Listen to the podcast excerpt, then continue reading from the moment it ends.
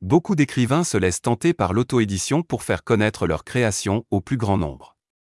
S'il fallait jusqu'à présent être accepté par une maison d'édition pour devenir un auteur publié, ce nouveau modèle vient redistribuer les cartes dans le monde du livre.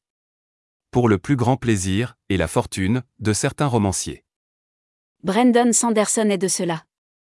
Le romancier américain de science-fiction et de fantasy est passé par la plateforme collaborative Kickstarter pour financer ses quatre prochains livres. Trois d'entre eux se dérouleront dans le Cosmere, un univers fictif dans lequel chaque personnage évolue dans une planète fantastique différente, avec sa propre écologie et sa propre magie. Le quatrième tome à paraître de Brandon Sanderson est, lui, quelque chose de complètement différent, comme l'explique l'auteur sur Kickstarter l'écrivain de fantasy espérait récolter près de 910 000 dollars pour auto-éditer ses quatre prochains romans. Il en a déjà reçu plus de 18,6 millions de dollars.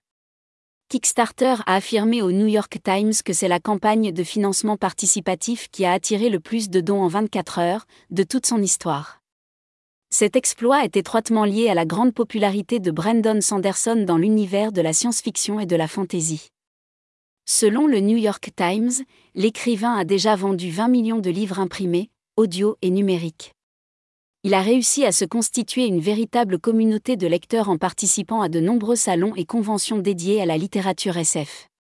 Peu de romanciers rencontrent un tel succès quand ils se lancent dans l'auto-édition.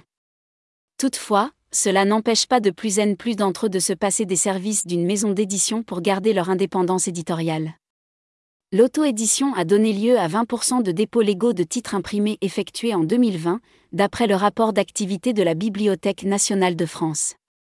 Aux États-Unis, le nombre de livres auto-édités a dépassé celui des ouvrages publiés par des éditeurs dès 2014. Amazon domine ce marché en plein boom, en devançant de très loin ses concurrents comme Kobo, Smashword et Lulu. Autre fait notable, l'auto-édition ne séduit pas que les aspirants écrivains.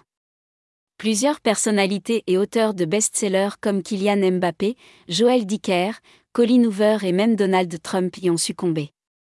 Mais il n'est pas toujours facile de s'auto-publier.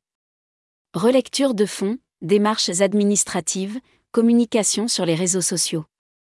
Les écrivains doivent endosser de multiples casquettes pour auto-éditer leurs manuscrits. Face à l'ampleur de la tâche, Brandon Sanderson a décidé de créer sa propre entreprise, Dragon Steel Entertainment. Il emploie 30 personnes pour l'aider dans l'auto-édition de ses romans, dont un directeur du marketing, un artiste visuel et un directeur des ressources humaines. Les maisons d'édition ont encore de beaux jours devant elles.